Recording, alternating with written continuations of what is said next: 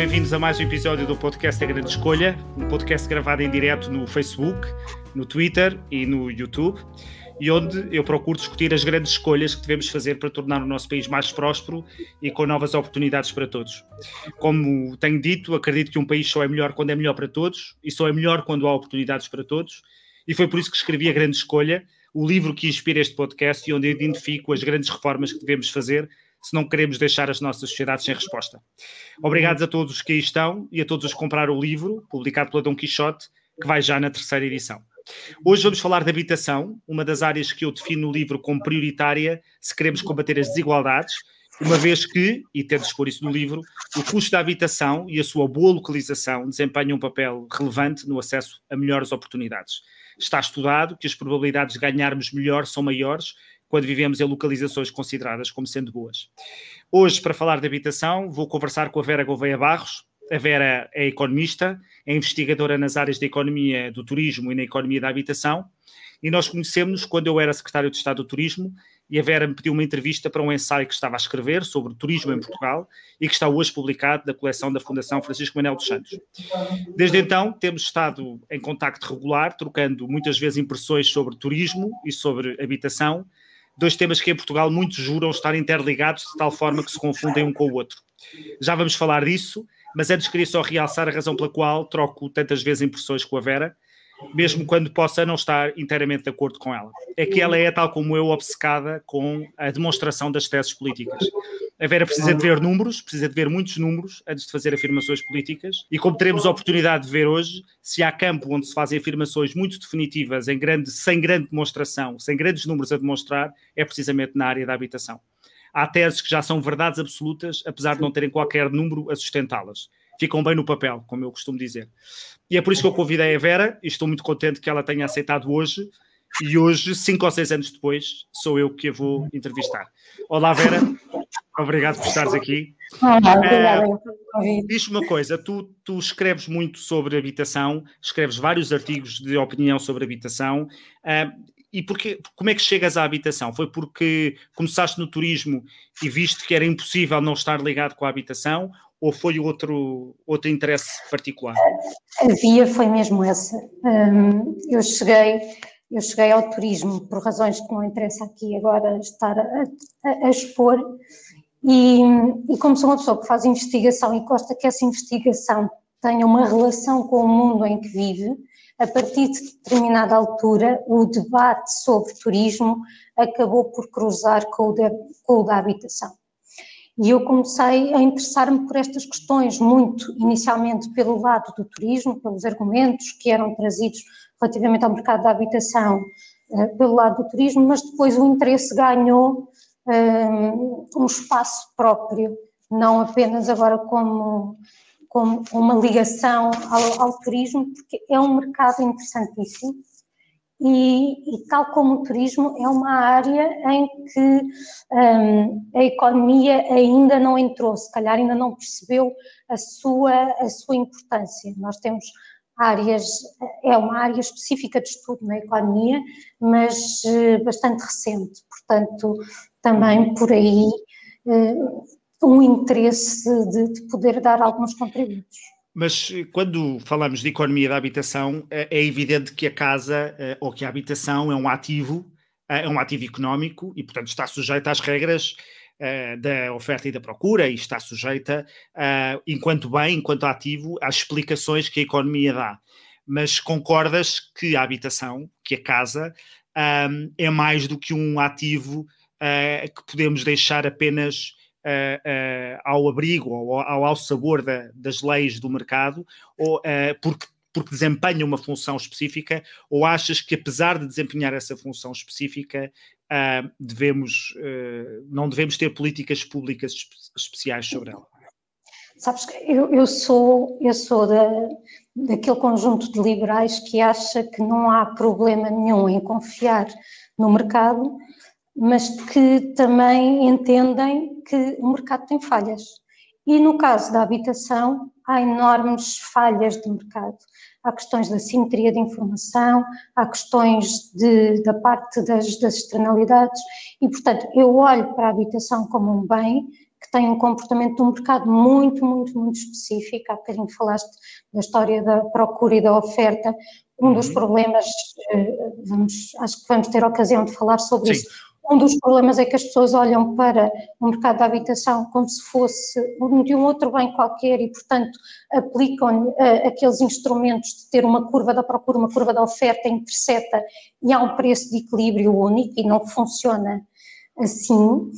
Uh, embora os fundamentos da procura e os da oferta estejam lá. Sim, Mas, ou seja, tu consegues conciliar, consegues conciliar uma visão de mercado, ou seja, a minha pergunta é esta, é possível conciliar uma visão de mercado com, ao mesmo tempo... Com uma intervenção nesse mercado. Tem de ser uma intervenção que seja eh, bem concebida e que não crie distorções, muitas vezes bem intencionadas, mas que até acabam por prejudicar essencialmente as pessoas que se quer eh, proteger. Uh, Dizer-te que eu reconheço a habitação como um direito constitucionalmente consagrado como um direito que faz parte do elenco dos direitos fundamentais e que, inclusivamente, é, é, é muito importante para, para, eu assegurar outros direitos igualmente importantes. É muito difícil eu ter direito à saúde se não tiver uma casa com condições. É muito difícil eu ter direito à educação que seja mais do que um mero direito formal se eu não tiver um sítio com condições para estudar, para ter uh, sucesso escolar.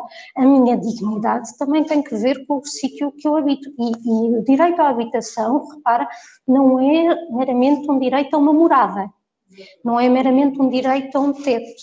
É, é uma morada, um teto com condições de habitabilidade, de conforto, de respeito pela privacidade, de respeito pela dignidade que também não é a mesma coisa que o, que o oposto, que é dizer que é o direito a um palácio com tetos trabalhados. E, já, lá, já lá vamos a isso, sobretudo sobre o, o direito a viver no centro das cidades, já, já lá vamos a isso.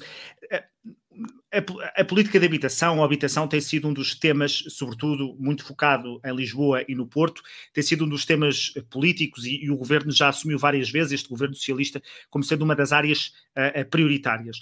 E quando ouvimos falar de educação, uh, de habitação, peço desculpa, nós temos ouvido várias, uh, vários pressupostos. E tenho-te ouvido dizer muitas vezes que boa parte dos pressupostos em que as políticas de habitação estão a ser desenhadas um, ehm, não, não correspondem inteiramente à verdade. Se tu, se tu tivesses que selecionar dois ou três pressupostos que são tidos como factos e que tu achas que não estão demonstrados, um, e, e, e, ao contrário, dois ou três que para ti são muito relevantes e de que ninguém fala, o que é que elencarias? E depois já, já, já os detalharemos, mas, mas quais é que são para ti os mitos uh, nesta, nesta, neste campo?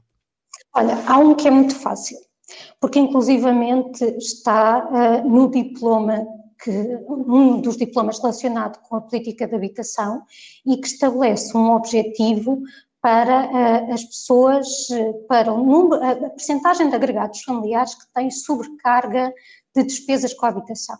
Atenção que a sobrecarga de despesas com, com a habitação inclui não, não apenas o pagamento da casa propriamente dito, mas também os gastos que eu tenho com eletricidade, com gás, com, com uhum. as várias coisas normais numa casa para ela ter o mínimo de conforto.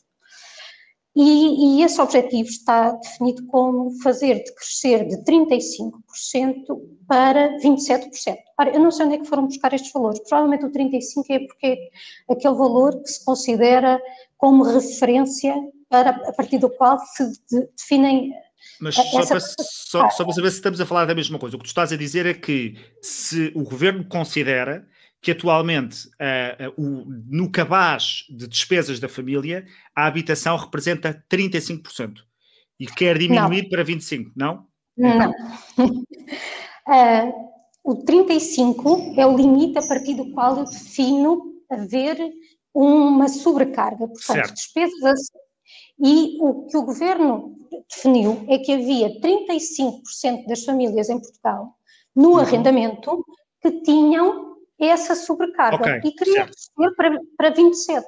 A coisa fabulosa é que nós vamos aos dados que existem no Eurostat, que estão na Pordata de forma muito mais amigável, e nós vemos que para uh, o arrendamento, e vou tomar só até já o arrendamento a preços de mercado, não com rendas controladas, em 2018, ano em que foi definida este objetivo, estava nos 25,8. E deixa-me dizer-te que ele subiu bastante de 2011 para 2012, passou de 25,5 para 35,8, mas desde então tem vindo a, a descer, teve um pequeno aumento entre 2014 e 2015, passou de 33 para 35 e agora de 2018 para 2019, mas está claramente abaixo. Portanto, tu, tu, tens uma política que definiu um objetivo para o qual existem até dados, coisa que muitas vezes falta, isso, é, isso é um problema gravíssimo, uhum. mas neste caso até existem, são públicos e mesmo assim, tu tens uma política definida com, com um objetivo que é inexecuível, não porque é muito ambicioso, mas precisamente pelo contrário, porque partiu de uma situação que já não é a situação. Mas, é. uh, mas uh, aquilo que me estás a dizer é que uh, não existe, e antes pelo contrário, o índice de sobrecarga do custo da habitação, em média, está a decrescer. Mas não é essa a percepção que as pessoas têm. Não é essa a percepção que os agregados, pelo menos nos centros das cidades ou nas cidades, têm. Uh, de onde é que vem, ou de onde é que tu achas que vem a percepção de que as pessoas gastam mais com habitação do que gastavam uh, antes e, e, e, que esse custo é um custo tão grande que é uma sobrecarga? Porquê é que tu julgas que existe essa percepção? Eu acho que houve em determinadas zonas, essencialmente de Lisboa e do Porto, um aumento significativo do preço do, do metro quadrado. E isso está patente nas estatísticas. Agora, também é preciso que nós percebamos o quão difíceis são as estatísticas na habitação. E isto porque, vou usar um caso conhecido porque eu acho que foi muito esclarecedor e ajudou uma certa fração da, da, da população a perceber como é que estas coisas funcionam. Quando houve o caso da, da Casa do Rato, comprada por António Costa e depois que foi revendida, uh, tinha havido obras. E, portanto, não é justo, por assim dizer, eu estar a comparar o preço de uma casa em determinadas condições com o preço que ela depois tem, depois de lhe ter feito uma reabilitação. Muitas vezes, reabilitação é essa, que quando estamos a falar do centro de Lisboa e Porto, reabilitações complicadas de, de, de com obras profundas, muitas vezes com recurso uh, ao trabalho de arquitetos para compreender os vários elementos, a história, o enquadramento de cada um daqueles edifícios e poder respeitar com recurso a materiais novos. Portanto, uhum. ainda que matricialmente aquele prédio, aquela casa seja exatamente a mesma, na verdade ela para efeitos de, de avaliação não pode ser considerada a mesma coisa. Uhum. E, portanto, eu acho que a percepção veio daí. E depois há muitas narrativas que se vão construindo, e, e, e, é muito engraçado, porque tu sistematicamente, quando perguntas às pessoas por dados sobre estas, sobre estas temáticas ou outras, as pessoas acham que conhecem hum, a partir da sua própria realidade a partir daquilo que observam ao seu redor e acham que a sua pequena realidade é extrapolável. Portanto, se no seu prédio tiver uma casa sido vendida por, eh, por milhões, assumem que uh, tudo é assim. E isto no mercado da habitação, então, é particularmente. Mas tem-se assistido a, a, um aumento dos preços, ou pelo menos até à, à, pandemia, um aumento médio dos preços, quer de compra e venda, quer de arrendamentos, uh, nas uh, cidades, ou não? Pelo menos em Lisboa e Porto tens assistido a isso e um uhum. pouco por toda, por, por, toda, mas há aqui várias, há várias coisas a, a, a contemplar. Por um lado, tens, há que ter a noção que 73%, de acordo com os últimos dados que existem, 73% da população vive em casa própria. Certo. Portanto, quando tu tens um aumento do preço médio da casa, do preço mediano, tu tens um efeito riqueza. Quem é proprietário está a ter um efeito riqueza. E esse efeito riqueza, atenção que é importante, há estudos que mostram a casa é normalmente o maior ativo que as famílias têm. Uma das características importantes de uma habitação é que tem um, um ele é um bem de consumo, certo? Para providenciar o bem habitação, mas ao mesmo tempo sendo um bem extraordinariamente duradouro, que vai depreciando, mas que eu posso combater essa depreciação com manutenção, com obras, é também um bem de investimento e, portanto, é sempre nesta dupla vertente que eu tenho de olhar para. Sim, no caso dos proprietários, certo. E no caso dos que não são proprietários e que querem recorrer ao arrendamento, uh, como é que tu descreves aquilo que, que aconteceu nas, nas cidades? Olha, aquilo que aconteceu nas cidades uh, é, um, é, é uma boa ilustração dos problemas de políticas mal, mal pensadas.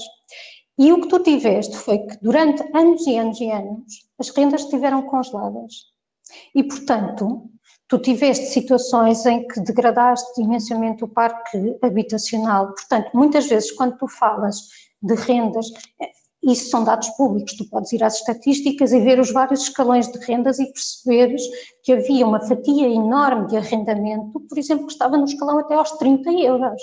E é muito engraçado, porque nunca ninguém pensa que os proprietários também são pessoas e muitas vezes, eh, isso é, isso é um dos dados que me falta, que eu gostaria de ter, esta semana foi noticiado um estudo feito pela, pela Associação Lisbonense de Proprietários, eu não consegui ver o estudo, imagino que tenha sido por inquéritos e há de ser inquéritos aos seus associados, o que tem sempre, é sempre uma metodologia sujeita um, há bastantes críticas, mas ainda assim a conclusão a que eles chegaram é que têm a classe dos proprietários bastante envelhecida, porque de facto, tendo essa, essa dimensão de investimento e numa altura em que em Portugal nem sequer havia um Estado social que garantisse uh, rendimento depois na reforma, a reforma não existia, o, o, o, património imobiliário foi uma das formas das pessoas uh, aplicarem as suas poupanças. Mas aí estamos a falar ainda de proprietários. E, e, e, só para arrumar, para podermos passar ao arrendamento,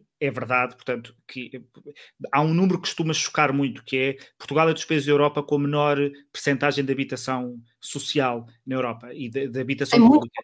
Muito, e isso, isso, tem um isso acontece, e isso acontece precisamente porque essa política de habitação social foi feita pelos senhorios com o congelamento de rendas, não é? E, portanto, uh, e, e, e tem circunstâncias em que os senhorios uh, ganham menos uh, e têm menos rendimentos do que os inquilinos que lá estavam nessas rendas. E, portanto, vamos arrumar, vamos arrumar, é, certíssimo. Vamos arrumar, vamos arrumar essa parte, até porque isso está muitas vezes no discurso já dos partidos à direita, já está mais ou menos assente, e portanto eu não estou tão preocupado com isso, porque eu acho que essas, essa, essa ideia está, está assente. O que eu acho que era, o que eu acho que era importante era explicar aqui o arrendamento, que é quais é que são, porque é que as rendas subiram tanto, uh, e que fatores contribuíram para isso, e sobretudo quais é que são as políticas mais adequadas para fazer que o preço das rendas diminua. Porque aquilo que eu estou a assistir no, no espaço político em que eu eh, circulo, não é? Portanto, o espaço à direita, uhum. é que há muita gente a comprar as teses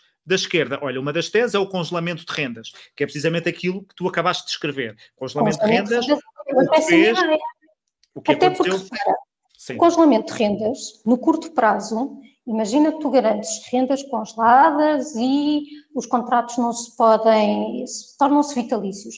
Tu estás a proteger os atuais inquilinos. Mas com isso, é sempre o problema dos chamados incumbentes. Quem já está no arrendamento fica muitíssimo protegido com esta situação. Mas o problema são as pessoas que daqui a cinco anos quiserem arrendar a casa que não vão encontrar, porque não vão encontrar nenhum senhorio que esteja disponível a fazer isto, ou então faz por um preço enorme, por uma renda elevadíssima, porque tem de compensar o seu risco que neste caso, quer dizer, nem, okay.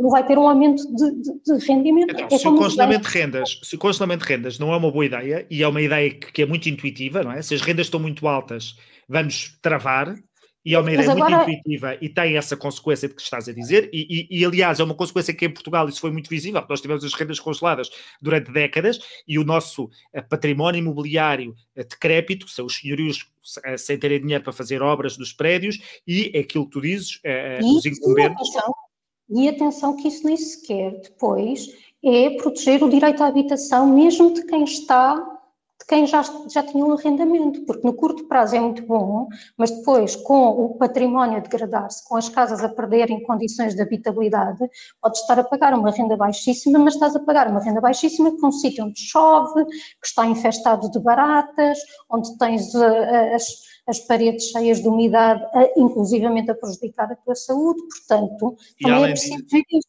Agora, e além disso. Certo, desculpa. desculpa, força. Há aqui também um problema, de, neste caso, dos dados e da forma como eles são usados. Eu dizia-te há pouco que o mercado imobiliário é extraordinariamente importante e uma das coisas em que ele é muito diferente é que funciona por negociação.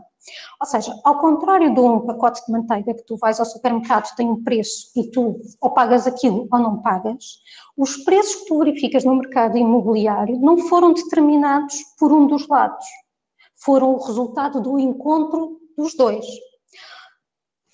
Pensa se quiseres, tem aqui características muito semelhantes, olha, ao, ao mercado, por exemplo, do, dos jogadores de futebol, é? O, o, facto do João Félix ter sido vendido por 120 milhões não quer dizer que agora todos os jogadores na gama dele sejam vendidos por 120 milhões. Resulta de uma negociação e isso vai resultar também de tu teres um encontro, no caso do jogador de futebol, entre as características que que o jogador tem e depois as características que o plantel precisa e, portanto, o, o, número de clubes interessados que aparece e a disponibilidade que cada um deles tem para comprar. Na casa é exatamente a mesma coisa. Pessoas querem, aliás, tu podes pensar na casa não como um bem, mas como um conjunto de vários bens, de vários atributos, localização, área, acabamentos, uma série de coisas e aí também há um aspecto importante relativamente ao, ao, a esta coisa do centro da cidade, da parte da localização. Já lá vamos, já lá vamos aos centros, sim. Agora, tu quando olhas para as estatísticas das rendas, e eu vejo muita gente a calcular taxas de esforço, fazem coisas completamente absurdas,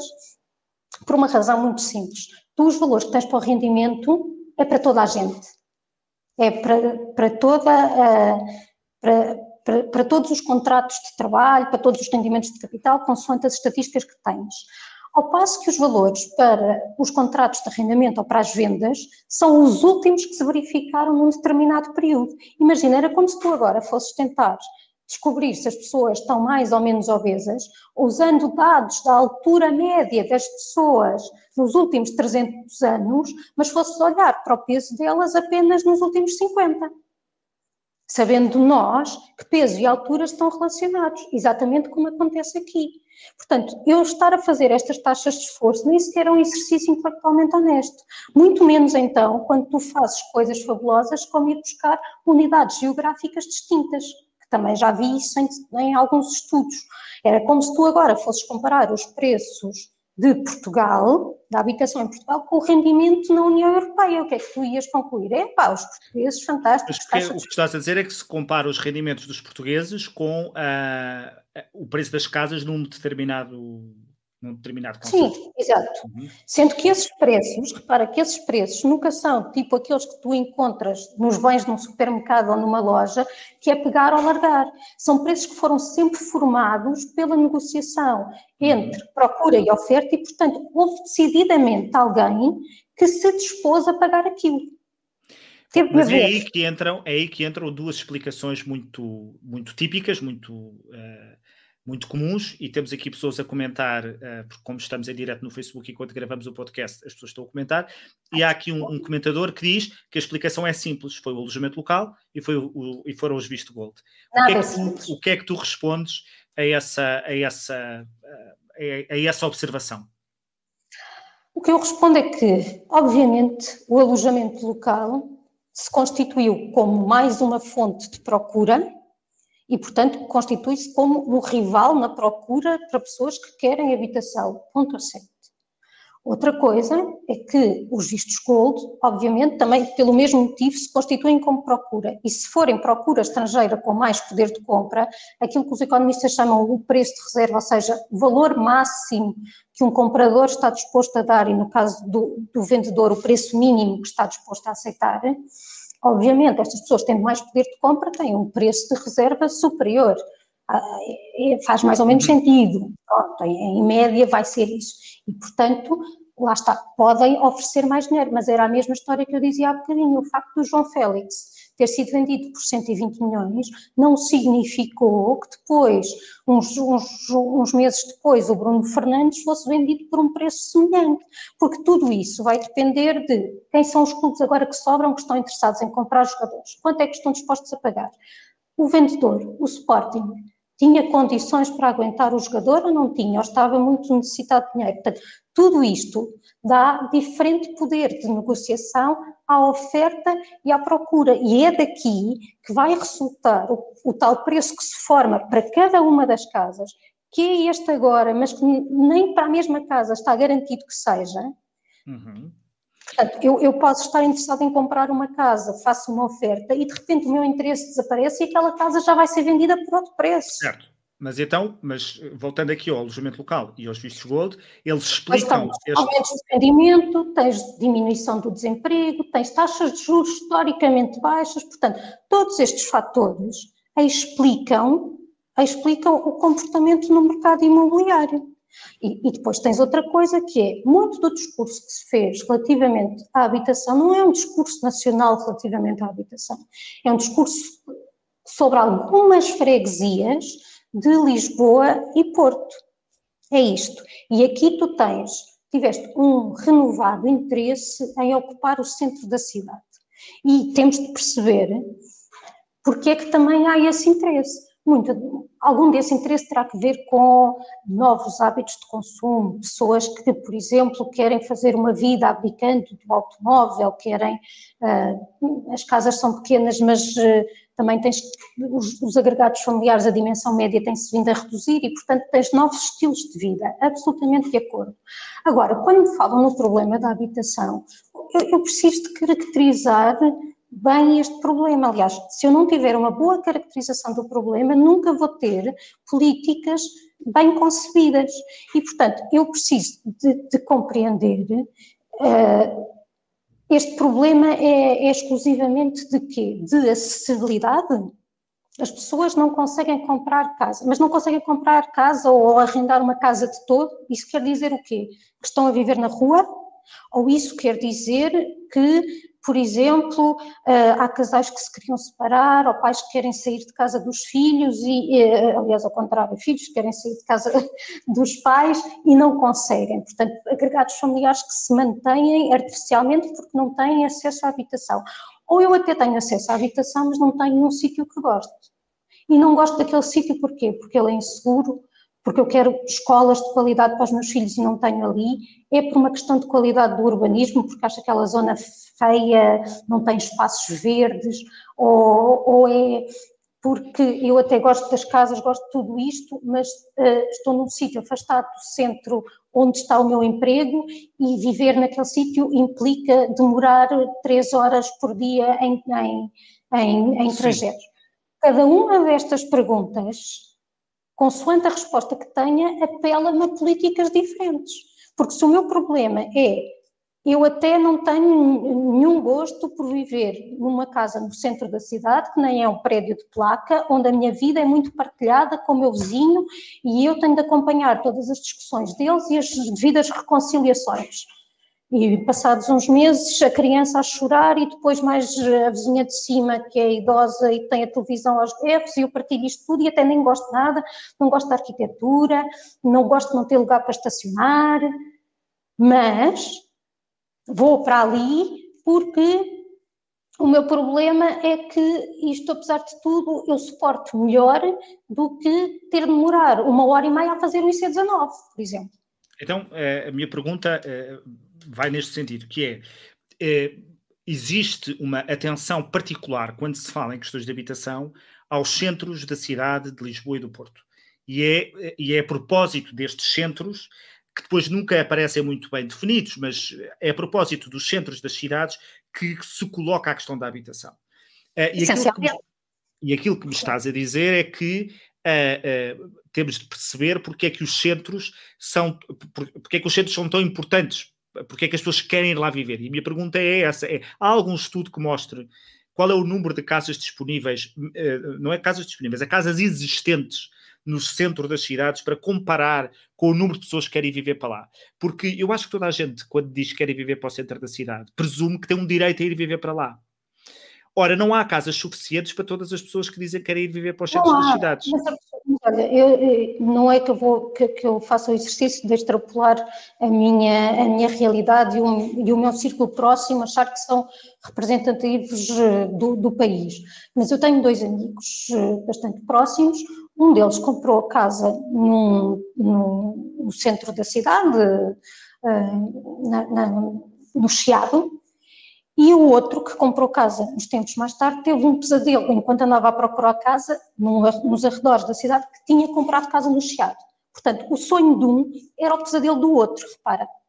Uhum. As pessoas querem coisas diferentes e às vezes até querem coisas diferentes em, em, momentos diferentes da sua vida. Mas o que tu me estás a tentar dizer, só para, só para ver se percebo, é que a enorme pressão que existe nos centros das cidades também acontece porque eh, fora dos centros das cidades não se constituíram novas centralidades eh, que tornem esses centros atrativos, eh, esses novos centros atrativos. E não há também eh, transportes públicos ou meios de transporte que permitam às pessoas que estão mais longe do centro poderem chegar lá com rapidez, porque, porque aí o centro.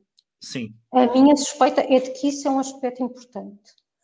Se me pergunt... há bocadinho perguntaste-me se havia algum estudo, não te posso dizer que não haja, que eu conheça, não, não, não conheço.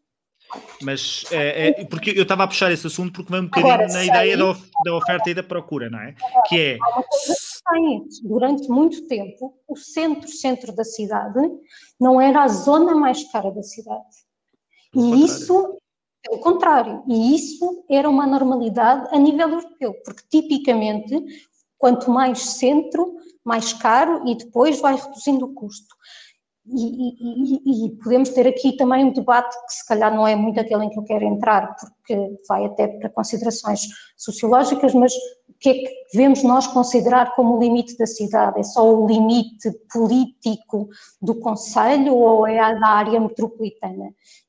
Portanto, uhum. há, há, há, esse, há esse aspecto. Não, mas o meu mas ponto aqui era tentar chamar a atenção para uh, quando, quando a, a propósito do alojamento local e do juiz de gol, tu disseste, são mais dois focos de aumento de procura, para além dos focos normais de aumento de procura que vêm de uma diminuição dos níveis de desemprego, eh, de eh, eh, as pessoas estarem com estabilidade na vida. Portanto, são focos de procura, o investimento internacional. Portanto, a sensação que eu tenho é que há uma, quando se olha para a habitação, há uma enorme atenção ao aumento da procura e, portanto, e aos seus efeitos, que, e há muitas reportagens sobre isso, e depois não há qualquer atenção ao aumento da oferta. Isto é, não tens reportagens a explicar que é preciso construir mais casas, porque as casas do centro, para haver mais, tínhamos que desalojar as pessoas que lá estão, porque não há, não há mais, não é? Portanto, é, é o meu ponto é, não é possível resolver o problema da habitação em Portugal, nomeadamente nos centros,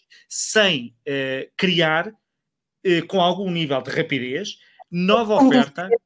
Eu costumo dizer de forma um bocadinho provocadora. Claro que tu podes começar a dinamitar a baixa pombalina toda, não é? derrubas aquilo, fazes implodir e constróis lá umas torres de 20 andares para cima. Podes fazer isso. Agora, queres fazer isso? Claro que não. Eu diria que portanto, não. Tu acho que é património que tu queres preservar. E precisamente essa preservação implica eu sei, em alguns sítios tu consegues aumentar um piso, não é? Consegues fazer. Certo, mas, mas, mas é, é, residual para aquilo que é a é dimensão. É certo. Pronto. Pelo menos mas a é dimensão da, do aumento da procura, não é? Mas eu também não sei até que ponto, há bocadinho perguntavas, até que ponto é que genuinamente as pessoas querem morar naqueles sítios. Até porque, repara-se, tu tens alguns dados nos censos sobre uh, o parque habitacional e consegues ver, olhando para as antigas freguesias, quais são as áreas dos uhum. fogos habitacionais. Tu tens uma porcentagem muito significativa naqueles sítios de casas que não chegam aos 30 metros quadrados. Eu sei, tu vais ao IKEA e vês lá aquelas soluções maravilhosas que eles dizem, olha para a nossa casa de 25 metros quadrados e tu dizes, ai que giro, olha que criativos, olha como eles conseguiram e a mesa que rebate e, e é tudo muito giro. Mas a verdade é que depois, se calhar no dia a dia não achas assim tanta graça. Portanto, também há que entender que parte do parque habitacional ali, e se nós o queremos preservar com as condições que ele atualmente tem, está vocacionado para outros usos que não o da habitação. E, aliás, repara, durante anos e anos e anos, a habitação teve outros usos, foi convertida em escritórios, em consultórios, em sedes de partidos, das conselhias, das, das distritais e de mais não sei o quê, em sedes de sindicatos, em numa série de coisas que não eram uso habitacional. E isso nunca foi problema nenhum. O alojamento local é só mais uma utilização que se faz nisso. E uma utilização que tem a enorme vantagem, por um lado, de, de, de, ser um setor virado para a exportação, se quiseres comparar com os escritórios, com os consultórios e afins, uh, e que se converte em habitação, porque nunca o deixou de ser, na verdade não precisa de nenhuma especial conversão.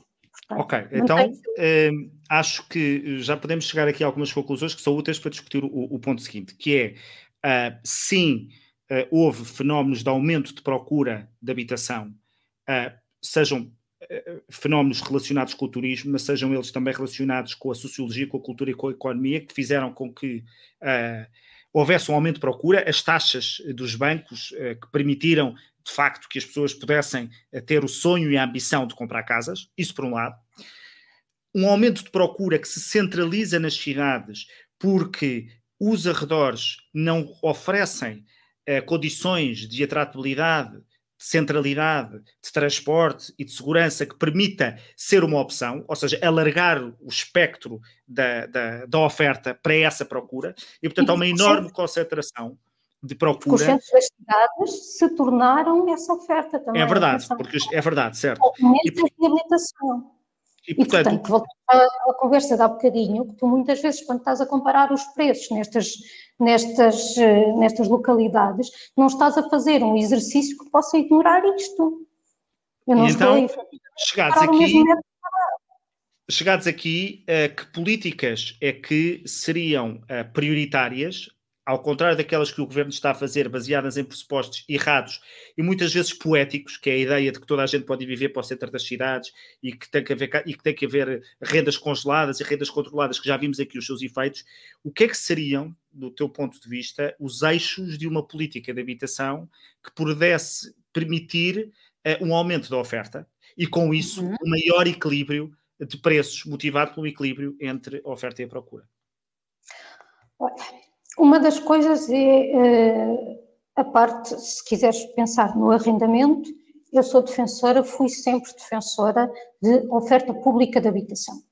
Que em Portugal a oferta pública de habitação resume-se basicamente uh, aos, chamados, aos, chamados, aos chamados bairros sociais, da pública, uhum. mesmo pública, certo. os bairros sociais, uh, porque depois não tens uma oferta de habitação para todo um conjunto, uma gama alargada, alargada da, da, sociedade, como tens noutros países e que tiveste noutros países por razões históricas. Muitos desses países foram fortemente afetados pela uhum. Segunda Guerra Mundial, tiveram um conflito no seu território e, portanto, depois a, a reconstrução, a oferta de, de, habitação passou a ser pública. Nós tivemos a sorte de escapar à Segunda Guerra Mundial, mas eu acho que temos a obrigação, o Estado tem a obrigação de garantir oferta eh, de, de, habitação. Portanto, não, não pode pôr os senhorios, não pode pôr os proprietários do setor privado a desempenhar esse papel social. Uhum. Até porque isso tem depois o efeito pernicioso que já aqui discutimos. Claro que muitas dessas propostas vêm de partidos que têm problemas com a própria propriedade, com o próprio livre-arbítrio e, portanto, nesse, nesse ponto são muito coerentes. Eu discordo profundamente, porque eu acho que cada um tem o direito de fazer o, da, da, sua propriedade, contando que não uh, uh, interfira nos, na, na, liberdade dos outros. E, portanto, portanto oferta criar... pública de arrendamento. Tu achas que. Uh, Quando tu tens oferta pública de arrendamento, o que tu vais dar é, é mais liberdade de escolha a quem anda à procura de casa. E, Mas portanto, isso implica. O poder é menor. Por Mas isso implica, lado, como, é, como é que essa oferta surge? Implica a reconversão dos, dos imóveis que o Estado tem? Podes começar, e... podes começar por perceber que imóveis é que tens e que imóveis é que podes uhum. adaptar para, a, para a função habitacional. E, aliás, muitos desses imóveis, até se eu, estarão no centro da cidade, por exemplo. Certo. E, claro, tens que perceber os que têm e depois, condições. E depois uma nova construção? Construção específica, programas de construção como aqueles que existiram nas cidades? Mas uma das coisas que eu não, uma das coisas que em Portugal sobressai, por exemplo, é o reduzido peso de, da habitação cooperativa.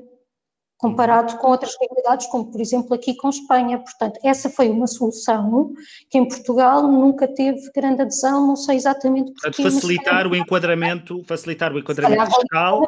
O enquadramento fiscal e, portanto, aí tu tens uma política que podes ter de atribuição de, de, de terrenos, porque basicamente esse é o, é o grande entrave de um acesso a uma cooperativa, mediante determinadas características uhum. de construção. Depois, acho que podes, podes e deves ter um programa de requalificação desses outros centros, requalificação num, centro, num, num lado amplo, não apenas requalificação das casas, da estética das casas, mas dos espaços públicos, da requalificação. Dos arredores. Dos arredores, exatamente. Uhum. Portanto, no fundo, o que tu estás a dizer é alargar o conceito de cidade atrativa, não é? Porque o centro é muito atrativo. É, é tornar atrativos, sim. Depois, por outro lado, eu também não acho saudável um país onde quase metade da população vive em, dois, em duas áreas metropolitanas. Uhum quase um quarto da população vive na área metropolitana de Lisboa e depois são cerca de 15% no Porto. E, portanto, isto somado vai dar nos 40 e tal. Não me parece saudável este desequilíbrio e, aliás, quando foi uh, a lamentável e muito triste questão dos fogos, falou-se precisamente do abandono do interior. Eu acho que é muito importante nós olharmos também para outras cidades de uh, média dimensão, fora... Uh, pensar, uh, Viseu, Guarda, Faro, todas Eu sou muito estas... sensível a esse tema, porque vou, vou falar da minha cidade, que é Covilhã, está perto dessas que tu disseste, e, e, e sou sensível porquê? Porque é muito engraçado tu ouvires os decisores políticos que dizem duas coisas completamente contraditórias, muitas vezes no mesmo discurso.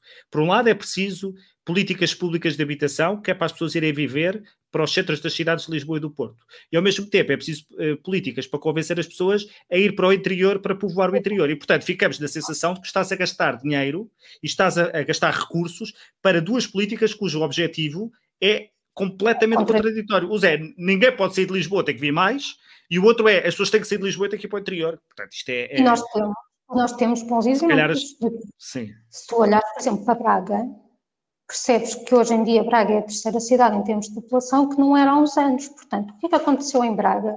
O que é que foi em Braga um polo dinamizador? Tens bons exemplos que depois muitas vezes conseguem fazer de âncora para esse desenvolvimento. Mas para isso é preciso mobilidade, não é? Ou seja, é esta criação de novas centralidades uh, e, de, e, no fundo, do alargamento do, da ideia de cidade a outros polos e a outras centralidades que até podem ser no interior do país. Um, ehm, Sim, isso passa claramente. Trazem o tema da mobilidade, não é? Claramente. Da mobilidade, claramente. Eh, e, e, e, e, do acesso a serviços também, que é fundamental. E tu não achas não. que existe também uma, uma certa concepção uh, Not in My Backyard, que é muitos desses, muitos destes ajuntamentos, uh, destes, destes, destes movimentos a favor da cidade e do direito à habitação da cidade, pois são aqueles movimentos que não querem qualquer tipo de alteração na cidade e, portanto, não querem nem mais construção na cidade, não querem nem mais um restaurante, nem mais um café, nem mais nada, portanto, querem que as pessoas uh, vivam nos centros das cidades, mas são incapazes de prescindir do seu privilégio de alteração e, desses. E, e há outro aspecto a que eu sou particularmente sensível, porque se tu perguntares a estas pessoas se acham bem construir os ditos bairros sociais em zonas que são uh, socioeconomicamente favorecidas, elas dir-te-ão sem hesitar que sim. Mas depois, ao mesmo tempo, usam o discurso da gentrificação, que é muito curioso. Ora, aquilo que nós temos de estudos sobre gentrificação noutros países mostram que a qualidade de vida melhorou para as pessoas de, que ficaram nos bairros que foram gentrificados. Portanto, eu sou absolutamente a favor desta mescla social, tal como acho bem que se leve um bairro social para uma zona favorecida da cidade, também acho muito bem que zonas que antigamente eram pobres e desfavorecidas consigam captar uma população uh, com poder de compra, porque essa população tem muitas vezes um poder reivindicativo que depois traz coisas que beneficiam a todos. Existem estudos para as cidades norte-americanas que mostram isso uhum. mesmo. Uhum, é verdade. Os filhos das, dessas pessoas beneficiaram, por exemplo, nas escolas, que se reduziu a criminalidade porque foi exigida a polícia, porque a, a iluminação pública foi melhorada, porque agora já não tínhamos aquela população que estava envelhecida, que não tinha escolaridade e que, portanto, está nas, nas franjas da, da, da sociedade, tínhamos as pessoas que têm poder para exigir, junto dos responsáveis políticos, condições para, para aquele bairro. Portanto, acho muito importante haver estes, esta mescla social. E esta coisa... mescla social tem nos dois sentidos. Claro, é, uma coisa interessante desta nossa conversa que eu acho que é muito útil é, é, é, é mostrarmos a, a, a, enorme complexidade do tema, isto é, mostrarmos que existem muitas causas para um, um problema e que elas eh, eh, não e são causas que muitas delas de décadas ou estruturais ou algumas económicas, sociológicas e que não se resolvem com uma política, com uma aprovação de uma legislação. E, porque é muito importante, porque o discurso da habitação em Portugal está muito preso à ideia de que só, não, só temos um problema habitacional porque alguém criou através de uma lei, e eu, e eu sou muitas vezes uh, criticado por ser um desses autores, porque aprovámos a legislação do alojamento local, mas, mas nem é para defender que aqui estou, mas eh, não só eh, aponta uma causa única, como depois também apontam uma, explica, uma, uma política única, uma solução única, passa normalmente pelo congelamento das rendas ou por, por proibições. E, portanto, é útil destes, destas conversas uh, percebermos a complexidade dos temas e que e uma política de habitação tem de olhar para, para esta, para esta, para esta dimensão. Todas, mas deixa-me dizer que não estou muito otimista, porque ainda semana passada saiu a portaria que veio criar o Conselho Nacional da Habitação. O Conselho Sim. Nacional da Habitação é o órgão que eh, será responsável por aconselhar o, o, o, governo em matéria de política da habitação.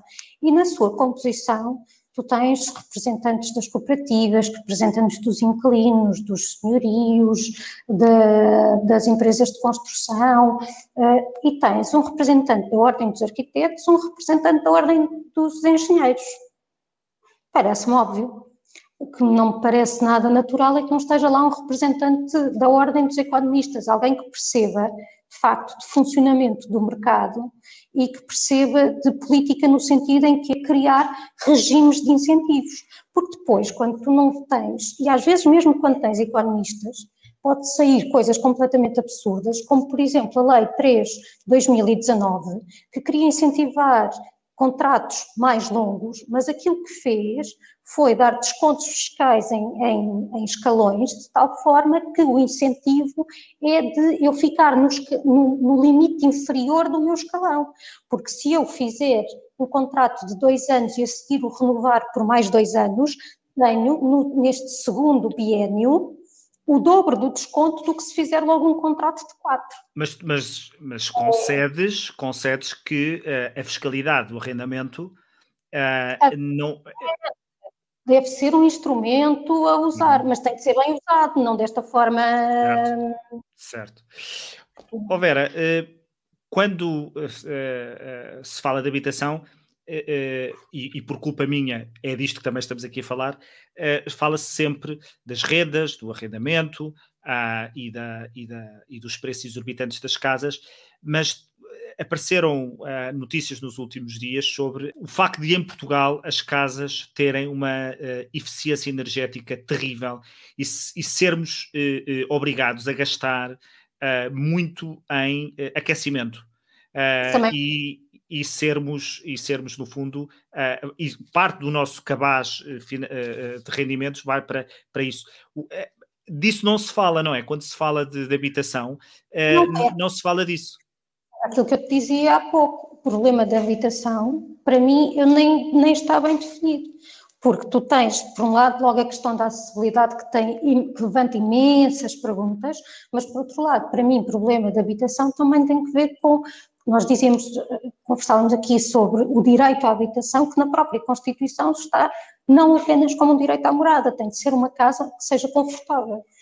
E esse conforto está, por exemplo, na parte energética, mas não só. Tu vais às estatísticas uh, dos censos, é o que eu tenho mais recente para, para usar sobre isto, e tu vês é, que ainda há uma percentagem de casas uh, sem, uh, sem instalação sanitária, por exemplo, em, em pleno século XXI. Aliás, quando nós tivemos cá aquela observadora das Nações Unidas que vai fazer um relatório sobre as condições da habitação, aquilo que ela referiu foram precisamente a questão ainda dos bairros de gente ilegal, uhum. E depois, estes problemas de habitações que, não sendo ilegais, também não têm condições, que eh, marcou muito ter as tais casas que estão degradadas, que, onde se passa frio, que não têm as devidas condições. Não têm as devidas condições, inclusivamente para uma população que está a envelhecer e que precisa de espaços habitacionais com características próprias, porque nós hoje em dia, o drama do, do centro da cidade, aparentemente, é de uma nova classe média que quer ir viver para lá e não consegue. Mas se formos pesquisar os títulos de jornal de 2008, 2007, 2009, aquilo que nós encontramos como sendo o drama da habitação era o dos idosos que não conseguiam sair das suas casas porque o prédio tinha escadas e eles já não tinham a mobilidade suficiente para sair das suas mansardas.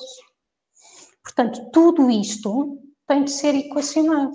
Em relação à, pobreza energética, por exemplo, nós temos um programa de, de, edifícios mais sustentáveis, que escutou a verba em 2020, vai abrir agora em março a verba para as candidaturas para 2021, e eu aí acompanho totalmente a proposta que foi feita pelo PSD para que esse programa seja alterado, não só no seu montante, mas inclusivamente na ordem de atribuição, no critério de atribuição das verbas, que neste momento é por ordem de chegada e não atendendo a populações mais vulneráveis, como por exemplo as dos, as dos idosos, ter apoios nos seus programas que lhes permitam fazer um isolamento do prédio, mudar as janelas, coisas assim, que inclusivamente têm uma vantagem ambiental, mas também vai ter uma vantagem todos os meses no que, no que elas gastam, porque como dizíamos há pouco, as despesas de habitação também entram em conta com eletricidade. Uhum.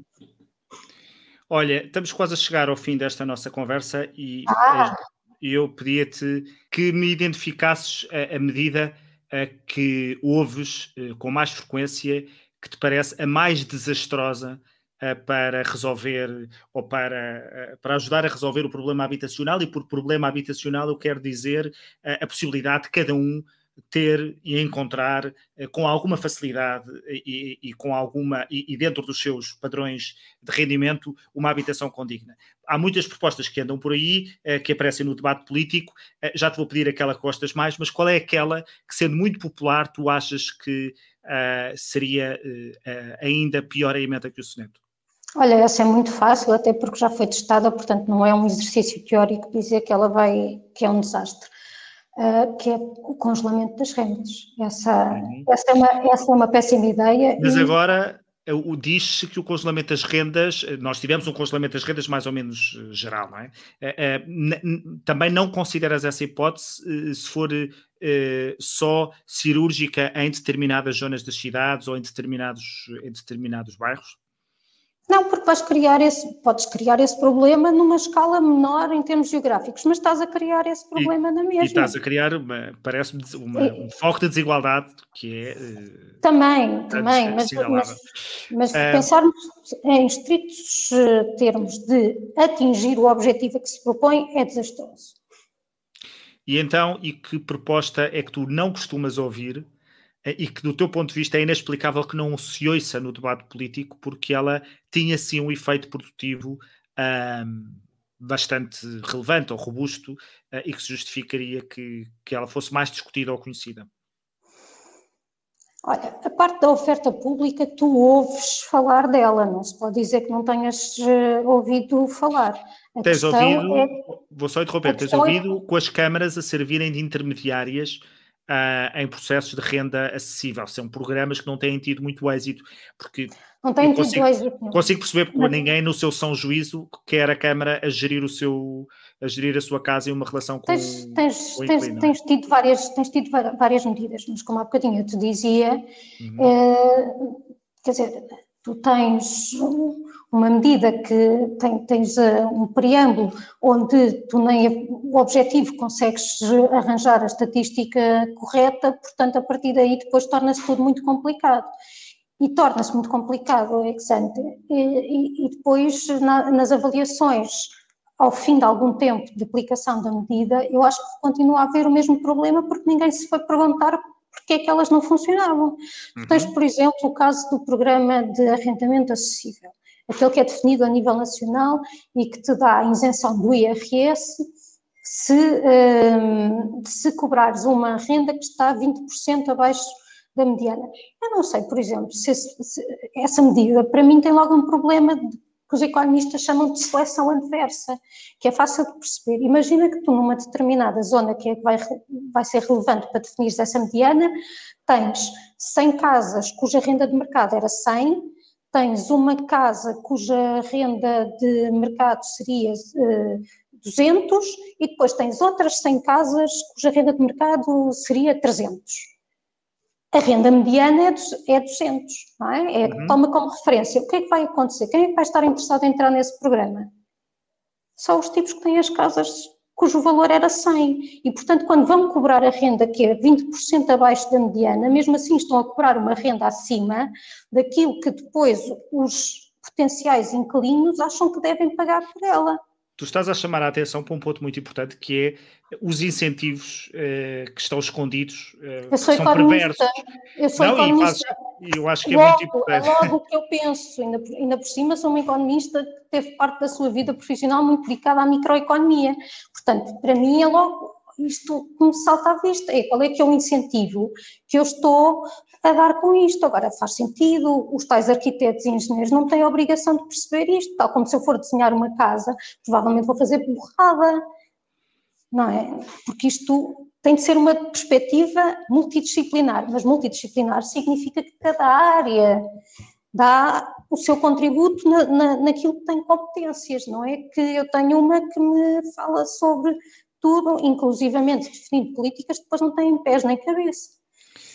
Um, há, há... Mas olha, se queres que eu eleja uma de que não ouço falar, para mim era fundamental tu olhares para os custos de contexto no setor da construção, que é uma coisa também de que nunca ninguém fala, porque tu já sabes fala, à partida... Fala, fala Adolfo Mesquita, não Sim, sim, sim, é verdade, é verdade. Eu, não, mas acho...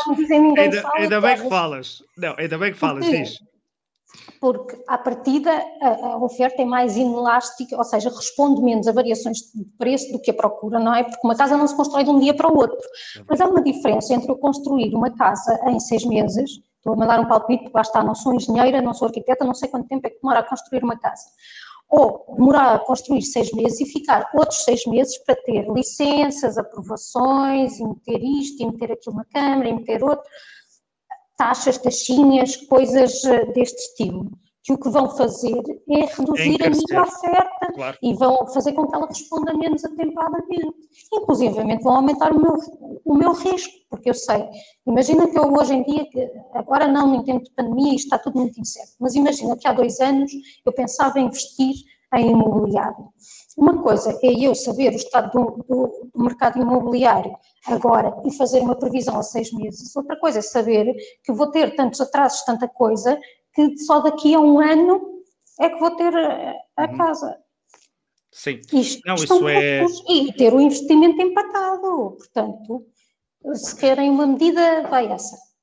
Não, eh, ainda bem que estamos, estamos de acordo, porque eu acho, enfim, generalizo um bocadinho mais, mas de facto eh, eh, as restrições, as dificuldades, os custos na, na construção são é uma medida que se ouve, é, é, é, um contexto que se ouve falar pouco e que contribui claramente para, claramente claro, para, para o encarecimento. Claro, tens de ter fiscalização e tens de compreender, e uma pessoa tem de compreender que o imobiliário tem um aspecto externo e tem de respeitar regras tudo absolutamente de acordo. Agora, se calhar, não precisa de estar tanto tempo. Uma das coisas que eu acho que é às vezes importante eh, termos noção é que países que não tiveram nenhuma lei de alojamento local, nem nenhuma lei de arrendamento uh, nova, uh, vivem estes problemas. Ou seja, os problemas são mais eh, eh, estruturais e de uma mudança das nossas sociedades, das nossas economias, das nossas cidades, do que apenas eh, alguém que fez a lei A ou alguém que fez a lei B. E era importante, era importante na definição das políticas públicas ter essa noção uh, desse, desse contexto maior, em que de facto vivemos num tempo em que a pressão sobre os centros das cidades é muito grande e ela só pode ser aliviada se nós conseguirmos criar atrativos fora desses centros para que as pessoas possam viver e bons transportes, as pessoas possam ir ao Sim. centro, visitar o centro todas as vezes. Há cada vezes, vez, há cada vez mais, mais pessoas a viver em cidades e, e a estimativa é de que esse número, essa porcentagem aumente. aumente. É e por outro lado, as nossas cidades tornaram-se hoje em dia polos de atração global. E se nós queremos, de facto, que as empresas venham para cá, venham criar emprego, venham.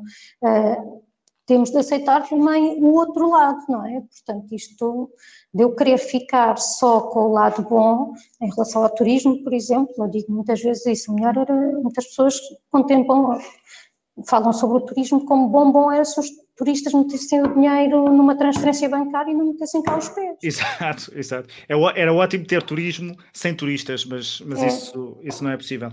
Olha, Vera, quero agradecer-te muito teres uh, perdido nada, uma hora do teu tempo ah, não, aqui. Nada, um, perdi isto. Foi, e dizer que não, havia ainda muito mais para falar, mas tentar uh, uh, resumir e explicar o porquê deste, deste alinhamento. Uh, o, o, propósito foi, por um lado, mostrar a complexidade do tema, mostrar que ele é, é, é, cheio de ideias feitas que não correspondem à verdade, mostrar que as medidas que, que estão muitas vezes faladas e que ficam muito bem no papel têm uh, efeitos perversos e que, em política de habitação, respeitamos com certeza o contributo dos geógrafos, dos sociólogos, dos arquitetos, dos engenheiros, mas que é preciso perceber como é que funciona o mercado de habitação para conseguirmos dar respostas adequadas. E ficou, ficaram vários assuntos para falar que para mim eram importantes. O caso dos estudantes é um deles e, a, e, e aquilo que aconteceu nas cidades eh, e que, e que, está a afetar também a questão do ensino superior, mas isso ficaria, fica para outra, para outra conversa. Agradeço-te muito teres eh, estado aqui e agradeço às pessoas que nos estão a acompanhar com alguma fidelidade e aquelas que foram fazendo comentários. Como terão reparado, muitos desses comentários eu fui incorporando nas perguntas que fui fazendo à Vera. Obrigado a todos e boa noite. Obrigada eu e obrigada também a quem nos acompanhou.